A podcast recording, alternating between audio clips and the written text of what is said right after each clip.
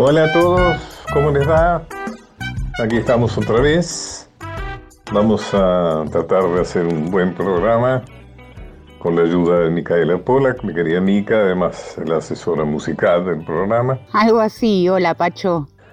Y también con Nacho Uglielmi, el experto técnico que lleva adelante eh, todo el aspecto de sonido y de edición. Así es. Bueno, hoy tenemos un programa interesante. Bueno, suponemos que todos los programas son interesantes, ¿no es cierto, Mica? Eso queremos creer, sí. Eh, vamos, creo que has elegido una música acorde con la entrevista que tenemos en el segundo bloque, ¿no es cierto? Sí, vamos a escuchar todo el programa, la música que nos trae la persona con la que va a conversar en el segundo bloque, pero antes me imagino que tiene algo más para contarnos, Pacho. Te voy a contar que hoy es el aniversario, un aniversario que vale la pena recordar. Bien, con esa promesa entonces vamos a escuchar el primer tema de la noche, que es también una promesa, porque es del artista que va a acompañarnos más adelante en el programa. Escuchemos Siete Vidas de y por Antonio Viravent.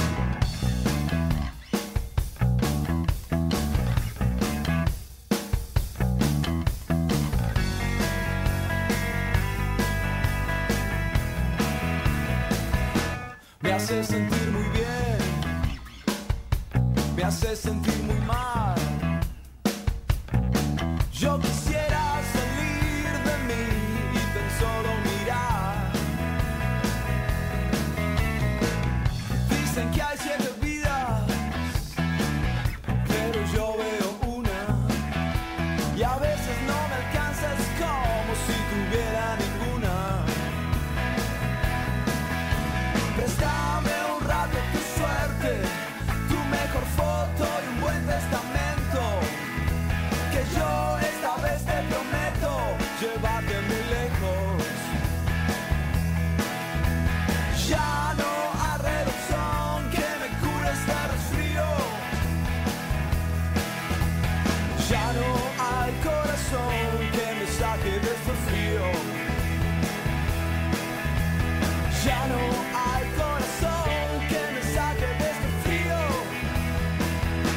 Me hace sentir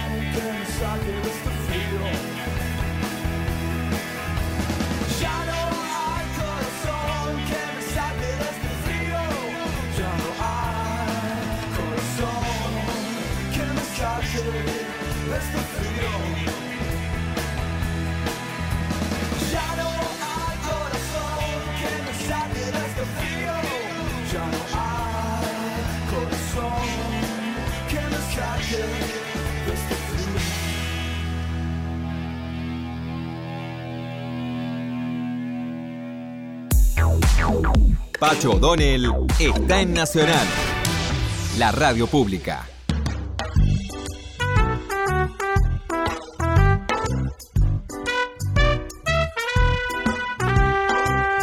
Se cumple un aniversario de la muerte de Augusto César Sandino.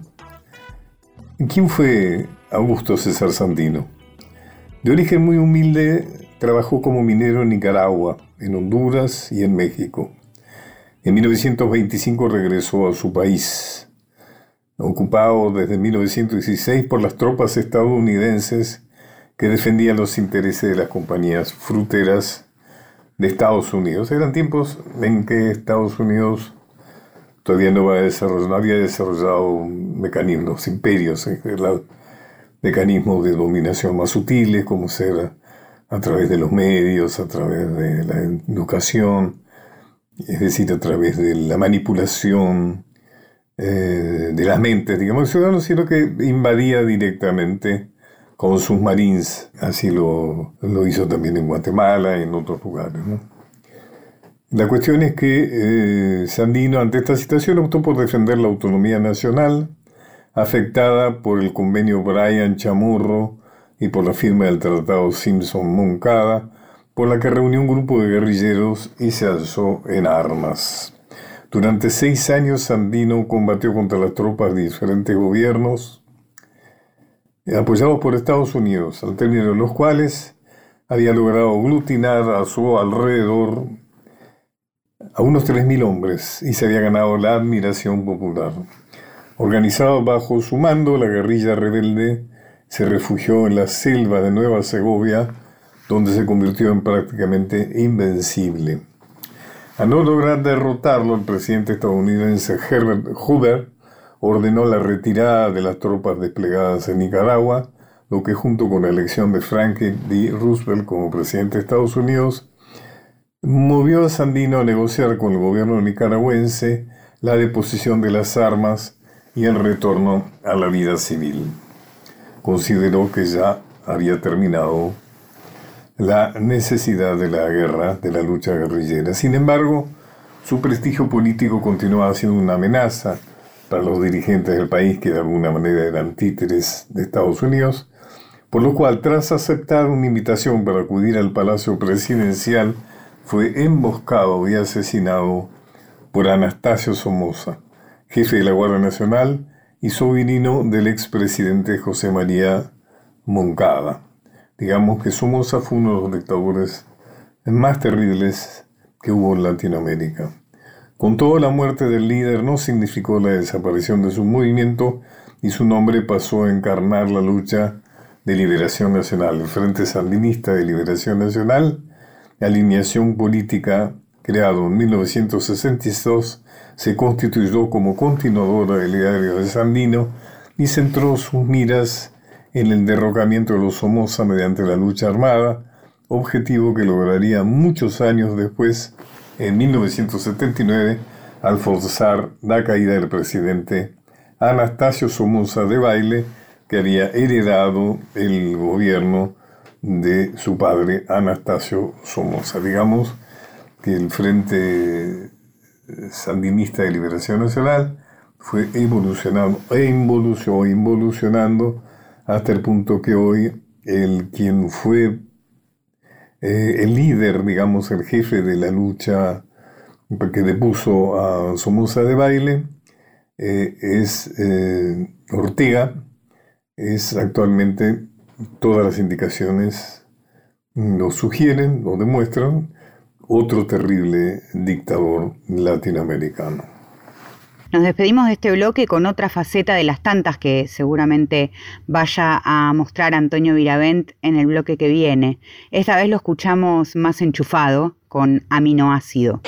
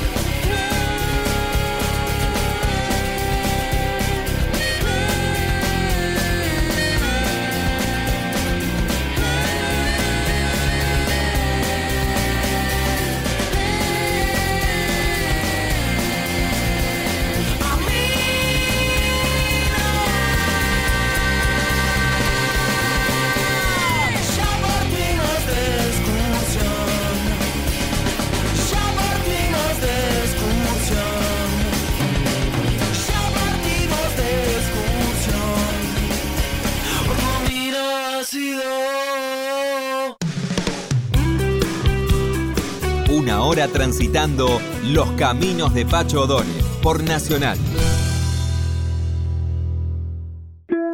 Continuamos con Los caminos de Pacho O'Donnell.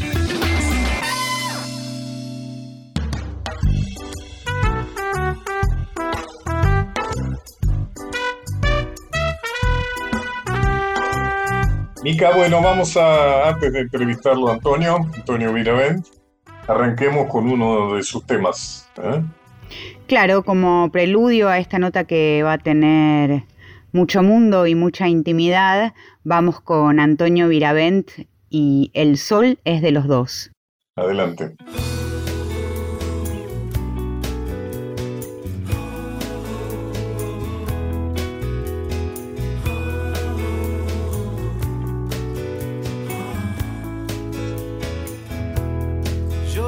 Tus horas y lo que vas a hacer.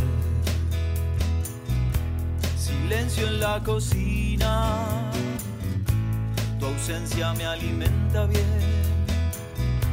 Si acá ya son las diez, allá recién las seis, por eso yo ya sé tus horas y lo que vas a hacer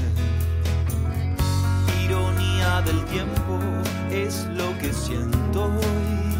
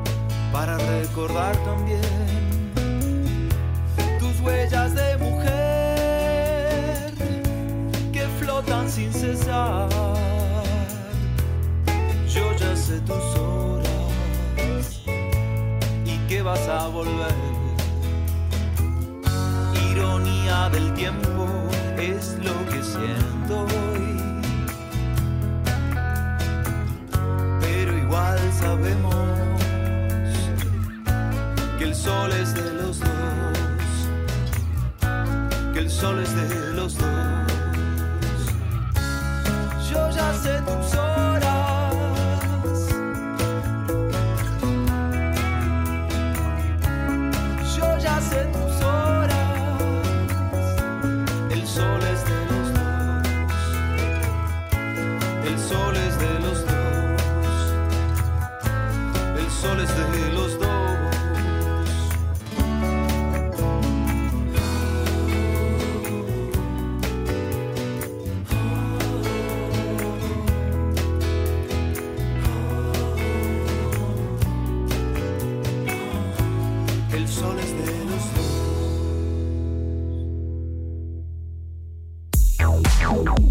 Pacho O'Donnell está en Nacional, la radio pública.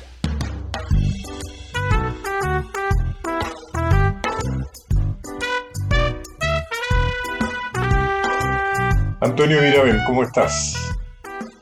Muy bien, Pacho, contento de poder conversar con vos eh, por el libro y por la, por la cercanía y por toda la, la, historia que tenemos en común. Me da, me da mucha alegría poder charlar un rato. Tenemos una historia en común, sí, sí, sí, sí.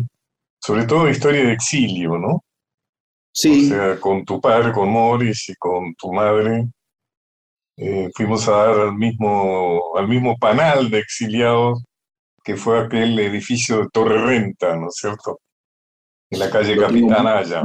La calle Capital, que después le cambiaron el nombre a Capitanaya. Sí, sabés que hace poco estuve, entré en un mapa madrileño y vi que al, al, pobre Capitanaya, que seguro sería franquista y por eso le sacaron el Exactamente, su, calle, lo han transformado en otra, en otra calle. Pero sí, recuerdo muchos esos años. Eh, tus hijas, Camila, Agustina, que sabes que las quiero con, con devoción y que fueron muy amigos, iban al mismo colegio, a la misma escuela. Digamos, ¿no? al, al, Ortega, Ortega y Gasset se llamaba Ortega el colegio. Gasset, sí. Ese imagino que ese nombre no lo cambiaron, pero buena parte de, de esa experiencia está en, está en el libro y ¿Cómo no? ¿Cómo es no? algo que, que, nos ha, que nos ha marcado. Y yo siempre pienso, Pacho, que no sé cómo, cómo lo recordarás vos, que para bien, porque el exilio en general es una palabra que es sinónimo de drama, eh, llanto, dolor, tango, y por supuesto que eso estuvo, eh, tener que dejar el país de una semana para otra o a, la, a las apuradas y en una situación tan difícil es un drama, pero nosotros, y yo siento que cuando hablo con tus hijas les pasa lo mismo, eh, tuvimos la virtud, eh, inspirada imagino por ustedes, por nuestros padres, de focalizar en lo bueno que fue también poder criarnos y formarnos en otra cultura. O sea que en ese sentido el exilio tuvo una parte muy positiva para nosotros. Uh, yo siento, interpreto, en mi caso, que ser el mismo tuyo y de tu padre, Morris, que era que el exilio tenía una finalidad castratoria. Es decir, el exilio fue el gran castigo, por ejemplo, en tiempos de la independencia y los tiempos eh, cuando alguien se portaba mal, cuando alguien quería castigar a alguien, lo mandaba al destierro, ni hablar en los tiempos de Roma y demás. A mí me pasó que en realidad, como soy bastante peleador, decidí pelearme contra eso. Como decir, mira, si vos me querés castrar, te vas a joder, porque yo voy a hacer todo lo posible y te voy a mostrar que realmente esta experiencia puede ser muy positiva, que es como vos decís. Mm. Yo personalmente tuve una producción bastante vasta durante mi exilio. Escribí bastante, me formé psicoanalíticamente en la escuela francesa, viajaba todos los meses a París a formarme con Jenny Paul Lemoine, dos psicoanalistas además, especialistas en grupo, lacaniano, cosa que a mí me interesaba mucho. Y lo mismo pasó con, con ustedes, ¿no es cierto? Eso tiene que ver, por ejemplo, que yo no pedí ninguna gratificación económica por haber estado exiliado. Parece mm. que, no, que no tenía ningún sentido. Bueno, vamos a hablar de tu libro, Tres.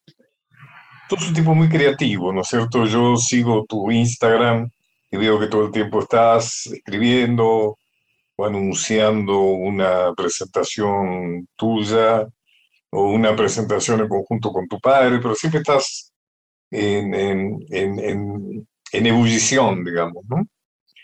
Me leí tu libro, tres, eh, me pareció muy interesante, una especie de prosa poética, no sé cómo llamarlo, algo muy personal, algo eh, bastante fuera de lo habitual, de lo que se supone como que es lo que hay que escribir.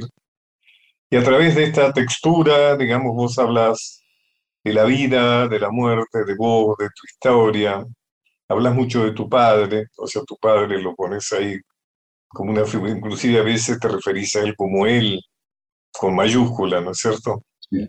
Contame un poco cómo fue el proceso de escribir tres. Eh, usaste una palabra que me describe bien. Yo estoy en ebullición. Incluso cuando estoy en calma o pareciera que estoy en un momento más de pausa o, de descanso, siempre estoy pensando algo que tiene que ver con un disco, escribir una cosita, armar un show, actuar. Mm, me cuesta mucho estar sin hacer nada y por otro lado me considero un vago, lo cual podría parecer una paradoja. Yo creo que se, eh, se entiende. Eh, Tres tuvo que ver con todo esto, Pacho, con, un, con un, una necesidad de estar siempre con la, con virome eh, y una necesidad muy humana y familiar y personal de llevar al papel buena parte de esto que hablamos, ¿no? Eh, la vida en la infancia, España, Argentina, la ciudad, eh, las palabras, una cierta, una cierta cantidad de cosas que me estimulan, la memoria. Y, y empecé a escribir en cuadernos a mano, estaba, no estaba en Buenos Aires, yo creo que esa distancia a mí me ayudó a, empezar a escribir. Y en un momento, Juan José Becerra, siempre lo nombro, además de un amigo, para mí es un gran escritor argentino, le mandé algunos a Juanjo y Juanjo me dijo, mira, acá tenés un libro, depende de vos si te querés sumergir y hacerlo. Yo no te puedo ayudar, estuvo muy bien, él me dijo, es todo un trabajo tuyo. Lo que sí yo te puedo decir es que acá hay un, hay un para él dijo, ¿no? hay un muy buen libro para escribir, metete. Eh, y bueno, me fui metiendo, Pacho, y cada vez más, más, y en un momento dije, bueno, yo necesito, había muchos, había 400 de estos textos breves y en, el, y tres quedaron 89. Y dije, bueno, necesito que esto esté en un, un papel. Vos tenés mucha experiencia en esto. Cuando llega a lo impreso, de alguna forma pasa a otra instancia, ¿no? Eh, el libro se transforma en algo más contundente que cuando ¿Por qué no nos lees alguno de esos Dale, textos, capítulos, de alguno de los, voy a, alguno de los 89? Para que los que par... escuchan tengan una idea de qué estamos hablando. Bueno, elegí un par breve. Uno tiene que ver con, con mi padre y otro de alguna manera también lo nombra. Este se llama Fin de Año. Dice así. Em, empecemos por uno. Empecemos por Vamos con uno. Fin de año. Termina este año. Las celebraciones y los festejos del calendario asumido y aceptado nunca han sido el fuerte familiar. Acá estamos sentados los dos en un bar gris y sin gracia, al costado de una avenida infame, con el nombre de una provincia lejana que nada tiene en común con este ulular de asfalto reventado por el calor húmedo que percude los cables y las carnes.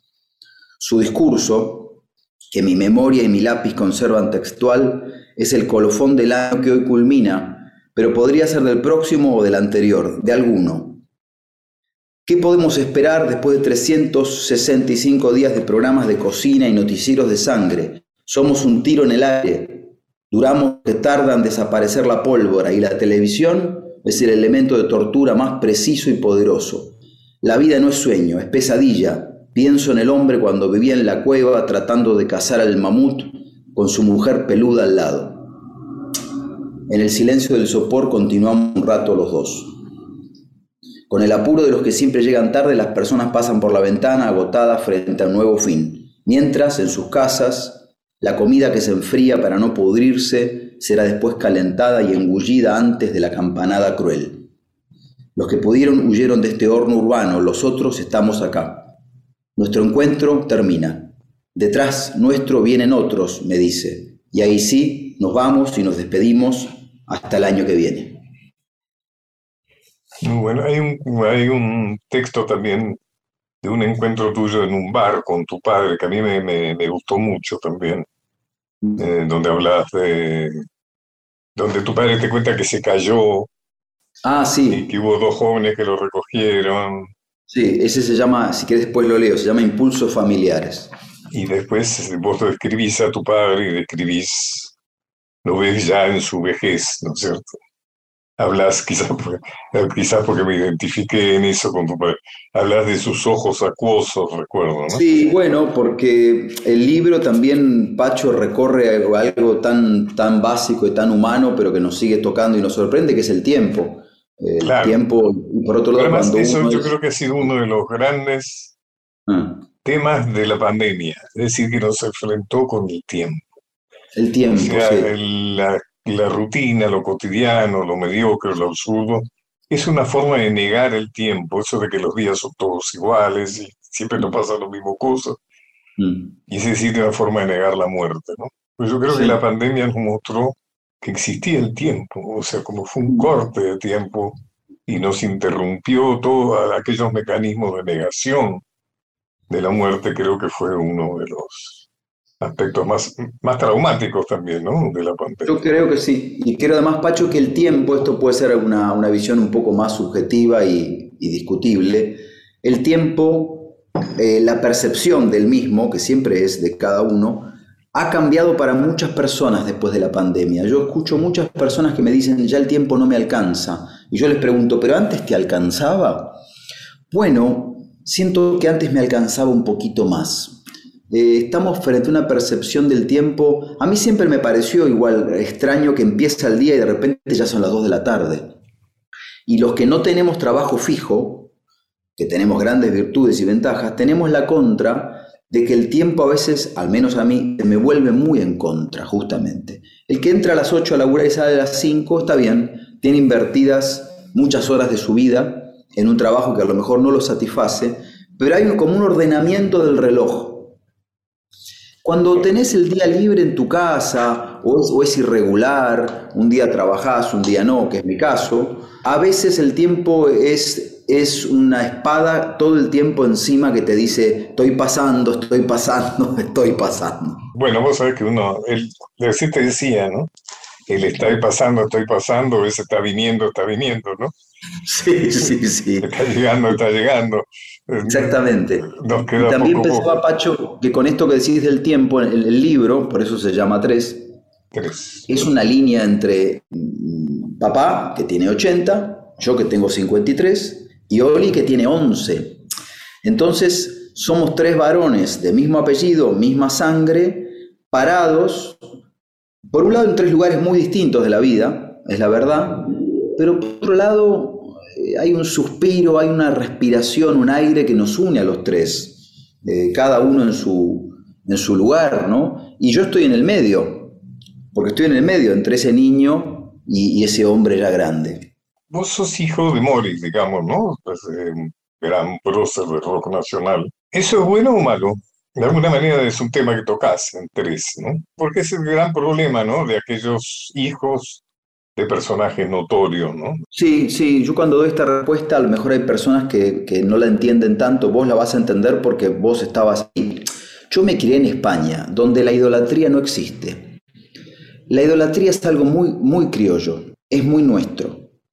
Genio, no te mueras nunca. No escuché nunca en España decirle a otra persona. yo he visto gente en España muy famosa haciendo cola para entrar al cine sin que nadie le pidiera nada, ni una selfie, nada, un absoluto. No, no, bueno. Inclusive en París, me acuerdo haberlo visto a Maurice Trintignant, gran ah. actor que en aquellos tiempos estaba muy de También haciendo una cola en un eh, supermercado que nadie le dijera nada, o sea, nadie le molestaba. Bueno, mi espíritu artístico está más cerca de eso y yo siempre me vanaglorio, me ufano de poder tomar el subte de poder seguir tomando el subte y con mucha normalidad, porque no le doy tanta importancia que, bueno, alguien te mira. Pero, pero no, yo, Pacho, para responder tu pregunta, yo, yo me crié en un ámbito donde mi padre un tipo conocido en España igual, pero nunca dudé de, de que si mi camino era la música iba a ser un camino que yo iba a surcar por mi lado.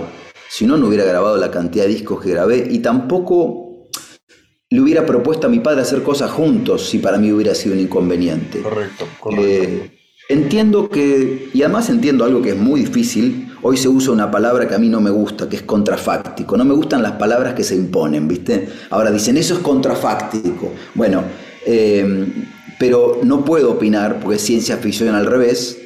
Yo creo que no hubiera sido músico si papá hubiera, hubiera sido escritor como vos. Entonces, por otro lado, le debo, entiendo, la inspiración de mi oficio se la debo a él. Además, vos empezaste en el cine representándolo a él, ¿no? eso, eso es gracioso porque cuando me lo dicen... Digamos que fue en, Tanguito. Tango Feroz, sí. Cuando cantaste el oso. Claro, pero, pero, pero mirá qué curioso, que eh, el otro día alguien me lo dijo y yo le dije, no, yo jamás pensé que hacía de mi papá. Es más, si hubiera pensado que hacía de él, yo creo que no me hubiera animado a hacerlo. Ajá, eh, interesante. Sí, eh, pero sin embargo, claro, cantaba una canción de él. Mira, te voy a decir una cosa que te va, que te va a gustar también desde, desde psicoanalítico, porque aparte fue así. Cuando el libro estaba impreso y yo lo leí, recién ahí, Pacho, me di cuenta lo muy presente que estaba papá en el libro, que es evidente. Es evidente. Pero solo cuando el libro estaba impreso dije, dos cosas me llamaron la atención. ¿Cuántas menciones hay al fútbol amateur, a lo que implica el fútbol? Y otra cosa, ¿cuánto estaba mi papá? Y dije, mira vos, qué curiosa es, es la mente, que, que solo al final del proceso llegué a, a darme cuenta de la- del peso que tiene en, en el libro. Claro, pero el, el- el peso, digamos, de tu padre eh, no, no te impide la independencia, ¿no es cierto? Crear No. tu propia identidad, No, como es el No. hecho de que vos sos también actor, cosa que tu padre Claro. no es. Sí. Y has tenido una carrera muy importante como actor. Sí, Has- sí, he hecho has- otras cosas has que él no ha hecho. muchos, mm, muchas películas, has hecho mucha Sí. televisión. Eh, Me acuerdo que fu- fuiste el protagonista de una película de un amigo mío que era Eliseo Subiela, que Sí, si no recuerdo, más recuerdo, se llama Pequeños Milagros.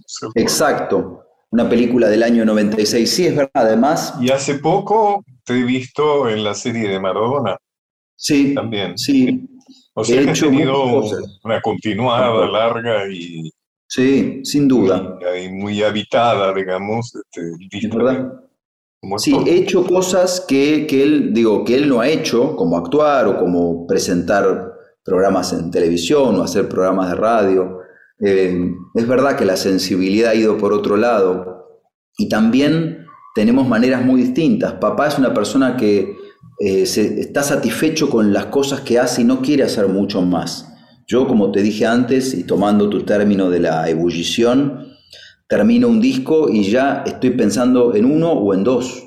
Por eso eh, grabé 25 discos y papá grabó 8, 9. Eh, son diferentes maneras y, y es lindo también ver los, los lugares en común que uno tiene con un papá o con un Hiciste hijo. un, hiciste un disco muy familiar, ¿no? Sí, Creo que se llamaba La Montaña, y la última montaña. La Última Eh, Montaña con tu madre, que es una excelente pintora. Exacto. Es un- una maravilla portada del disco, ¿no? Excelente persona tu madre.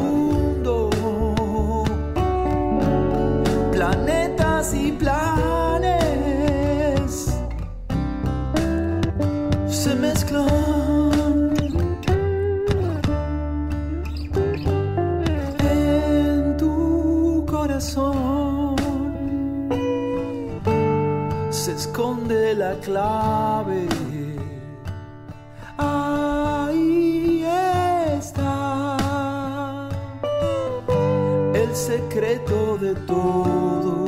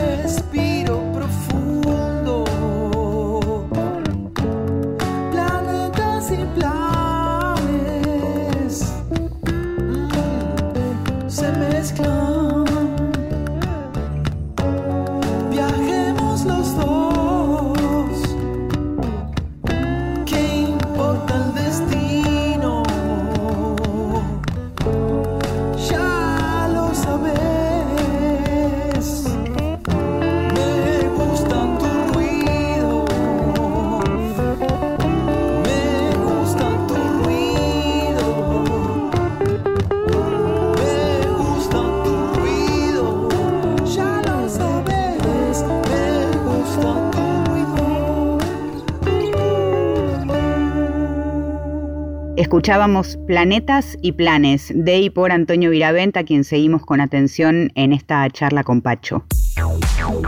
Pacho O'Donnell está en Nacional, la radio pública.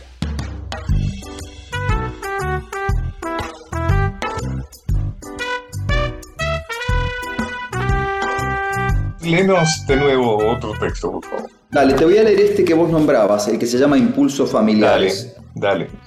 Dice, hoy fui a verlo, esta vez me esperaba en el bar de la vuelta, un lugar sin encanto, con cuatro mesas y unas sillas comunes, un barcito al paso. Mira, de vuelta habla de la avenida, en la mitad de una avenida infernal que lleva a miles de personas hacia el sur. Elegimos dos cuentos que hablan de bar y avenida. Bueno, porque vos sos un tipo muy, muy de ciudad, ¿no es cierto? Para vos, Sí, en tu libro caminante. y en tu vida, Buenos Aires está muy presente, así que sí.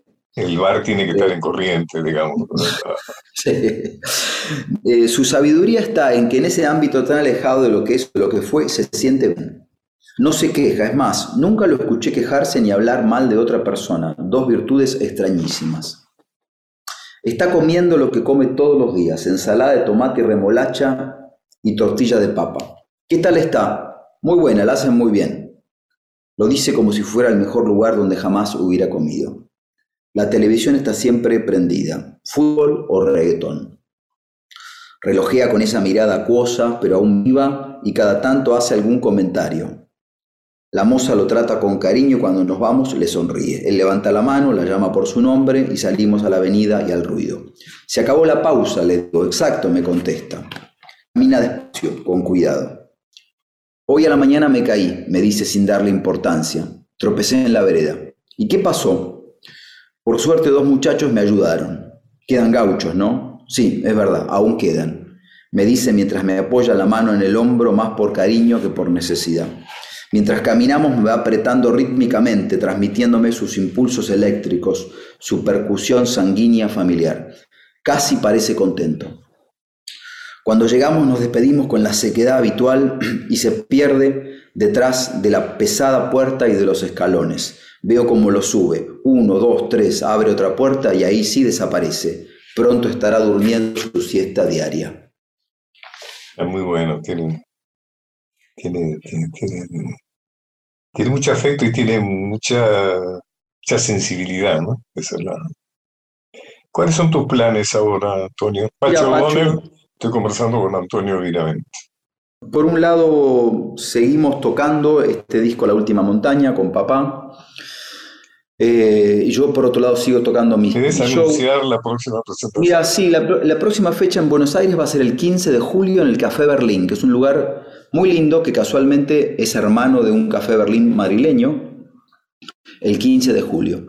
Y yo voy a estar tocando en Montevideo ahora, el 20 de este mes, 20 de mayo, en Uruguay, que es un lugar al cual me encanta ir y hace mucho que no voy, y el 28 en Junín de los Andes. Eh, y por otro lado, bueno, sigo actuando, participando en series y bueno, en la, en la ebullición de la cual hablábamos. Además, eh, te he visto haciendo gimnasia también, ¿no? Te ocupas de esa Sí. cosa. Sé que en eso eh, tenemos la- el mismo berretín de la gimnasia. Sí, me parece fundamental.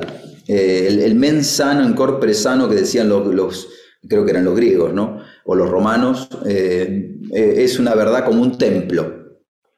Sí, yo, yo hago broma, bueno, no sé, broma cuando me preguntan eh, por qué hago. Yo digo que no lo hago por eh, atletismo, sino por miedo, por miedo al deterioro. O sea, yo, siento- yo le tengo más miedo al deterioro que a la muerte, ¿viste? Todo. Además, uno puede pelear contra el deterioro, Sí, sí, pero no puede pelear contra la muerte. Pero contra el deterioro sí se puede sí. pelear. Cuando uno es viejo como yo, no, no cuando todavía tiene mucho, mucho de joven como vos, ¿no? Pero es, es absolutamente indispensable hacer, o sea, no, no despegarse del cuerpo, porque las personas abandonamos el cuerpo. A los Mm. 40 años en general ya hemos abandonado un cuerpo. A mí me pasó durante mucho tiempo. Yo Mm. recuperé el cuerpo bastante grande, casi a los 70. Mm. Y el cuerpo estaba, estaba, o Mm. sea, inclusive, cosa que a mí me llamaba la atención, que a esa edad sacas músculos, por ejemplo. O sea, el cuerpo no está muerto, tiene su sexualidad, su vitalidad, ahí esperando que le des algo de bolilla. Sí. Porque en general, a mí me impresiona mucho como me he vuelto bastante obsesivo con ese tema. El mal estado físico que tiene la gran mayoría de argentinas y de argentinos. Lo gordo que están, lo gordo, bueno, que no, no, es, no, es una, no es un comentario discriminatorio, soy médico tiene que ver con la salud, o sea, el sobrepeso tiene que ver con la salud. El mal estado en general, digamos, ¿no? los movimientos, no se da cuenta que esa persona, inclusive es muy difícil, no, no tiene que ver con la gordura, esta persona tenga una buena vida sexual, ¿cierto? Sí, sí, o sea, el acto sexual es de alguna manera una acción atlética, o sea, hay, hay una acción física importante, ¿no? En el acto sexual. Es importante tener un buen estado físico para, para poder llevarlo adelante con el mayor placer posible, ¿no? Pero bueno, nos hemos desviado para ese lado. Tu hijo se llama Oliverio, ¿no? Sí, Oli. Hablas en alguna entrevista que alguna vez tuya decís que, que, ya sabes que no te vas a suicidar. Sí, eh, eh, mira, dos cosas que parecen trágicas, pero que las tomo con humor. Una es que no, ya no podría tomar esa decisión y otra es que, y en, el libro hay un, cuentito que habla de eso, que desde que yo fui padre entendí que yo antes, cuando era Pacho un hombre sin hijos y un hombre eh, libre de, de ese compromiso, yo antes no le tenía miedo a nada, pero no lo sabía. Ahora, al ser padre, hay un miedo de padre, que es que no le pase nada a tu hijo. Y es un miedo que solo aparece, hablo de mi experiencia, ¿no? Solo aparece cuando ese ser humano viene al mundo. Eh, pero también está hablando del amor, ¿no? Claro. Eh, está hablando del amor, de, la cercanía y, del compromiso, de, lo que significa esa persona en, mi vida, en este caso. Hay otro miedo de padre y es que cuidar lo que uno le hace al hijo. Mm cuidar, porque uno le está haciendo cosas al hijo todo el tiempo. Sí. Indudablemente también hay cosas malas que está haciendo, aunque trate de impedirlo. Yo creo, y aunque no es, no es una butada, pero realmente creo que es así, que no existe el buen padre. Existe el padre que no es tan malo en general, porque eh, una característica, un, algo que tiene que hacer un hijo es, de alguna manera, eh, poder ser a pesar de ser hijo, ¿no? poder separarse de alguna manera de los deseos eh, de los padres, que siempre ya cuando te ponen un nombre ya te están expresando un deseo. Eh, y creo que es eso también es un miedo, ¿no? ¿Cómo no dañar a tu hijo? ¿no? ¿Cómo hacer para, no, para hacerle todo bien, todo el bien que pueda? Sí, estoy muy de acuerdo con vos. Pero te cambia la vida, sin Sí, de que no hay, no hay buen padre, yo lo, lo expreso diciendo que es un, hacer padre es un ejercicio del error. Eh, yo me encuentro muchos momentos haciendo cosas que al instante digo, ah, bueno, ya está, pasó, pasó. Por otro lado, y este, este tema está muy presente en el libro. Sí, es eh, cierto. Está muy presente. También pienso que así como yo a la distancia, eh, este te va a gustar mucho, en nuestro departamento de Capitanaya, vivíamos en el piso 20H, mira cómo me acuerdo. Era una torre muy alta para, para los que nos están escuchando. Una torre, aparte que era, como la ONU, había mucha gente de otros países, había árabes, eh, muchos latinoamericanos. Eh, con el tiempo me enteré que Citarrosa había vivido un tiempo allá.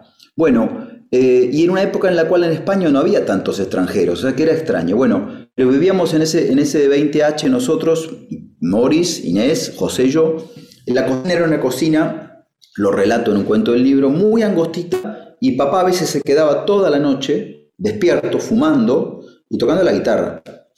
Entonces José y yo nos levantamos para ir al, colegio, al Ortega y Gasset, y nos encontrábamos con papá en la, en la cocina. Y claro, no era, no era el mejor recibimiento porque había humo, papá estaba agotado, eh, estaba todo despertado. Entonces decía, chicos, ¿quieren desayunar algo? Y era una proposición más voluntarista que otra cosa.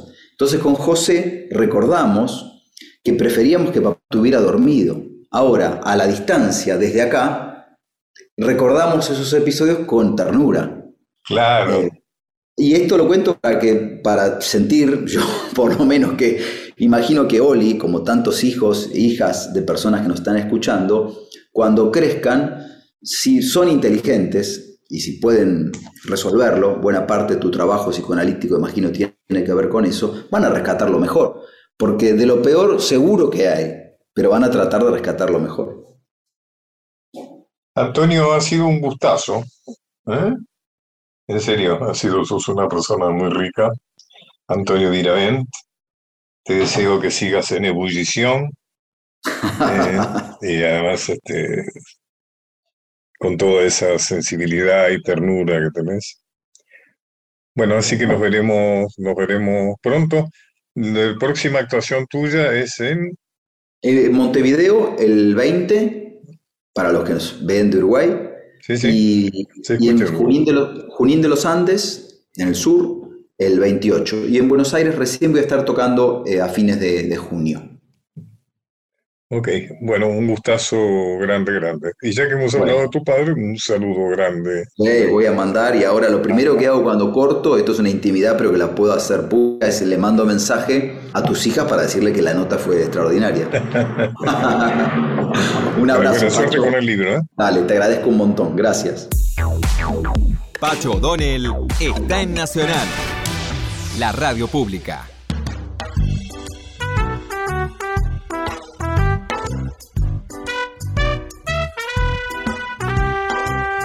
Bueno, nos vamos. Te voy a pedir, Mica, que te gustó la entrevista. Muy linda nota porque escuchamos un buen intercambio de dos viejos conocidos que reflexionan sobre, sobre un pasado en común y siempre está bueno eso. Bueno, te voy a pedir que nos despidas con algún tema de Antonio. Eh, sé que te gusta lo que él hace. Contanos un poco qué es lo que vamos a escuchar para despedirnos. Nos vamos con Mente y Corazón, que fue lo que exhibió Antonio Viravente en esta charla y que es una linda manera de despedirnos. Y a todos, bueno, les digo, les recuerdo que pueden anotarse, recién empieza, así que todavía tienen tiempo, en el curso gratuito que estoy dando sobre claves de la historia argentina en la UCES, la Universidad de Ciencias Empresariales y Sociales.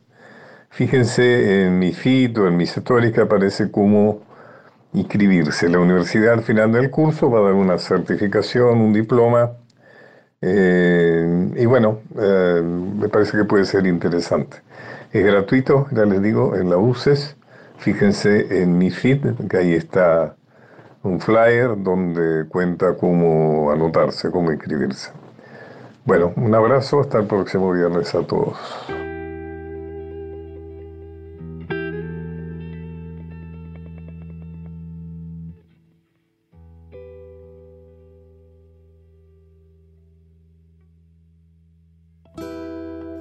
Salís a tu balcón, miras la gran ciudad, no la reconoces, cerrás los ojos, sabes qué hora es, me siento tan en pausa como en un sueño extraño que gira noche y día, cocino en el silencio mi caldo de cultivo, el único alimento, es el mejor recuerdo. Cuanto más me encierro, mucho más los necesito y mucho más comprendo todo. Que somos el pulmón, el aire más preciado los quiero aquí a mi lado, respirando en mi balcón, subiendo a la terraza, a pensar qué es lo que pasa. Te invito a ejercitar el corazón, el músculo más bello. El músculo más nuestro. Salí a mi balcón, ahora soy tu espejo, el reflejo exacto, la más pura razón. El aplauso más sentido lo guardo aquí conmigo. Te miro, te sonrío y me voy a buscar la armonía casera y no menor. Única ambición es mirarme en tu espejo, respirar con tu pulmón y sentir que en tu balcón podemos ser mejores, cometer nuevos errores, contagiarnos con amor, caminar la gran ciudad en un largo atardecer, en un mantra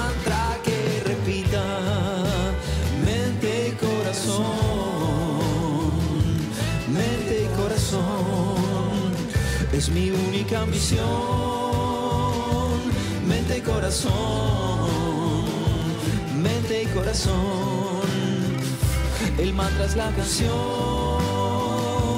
mente y corazón mente y corazón, mente y corazón, mente y corazón. El mantra es la canción, mente y corazón. Suba tu pulmón a mostrarme como soy, mente y corazón. El músculo más bello el músculo más bello. Pacho O'Donnell está en Nacional.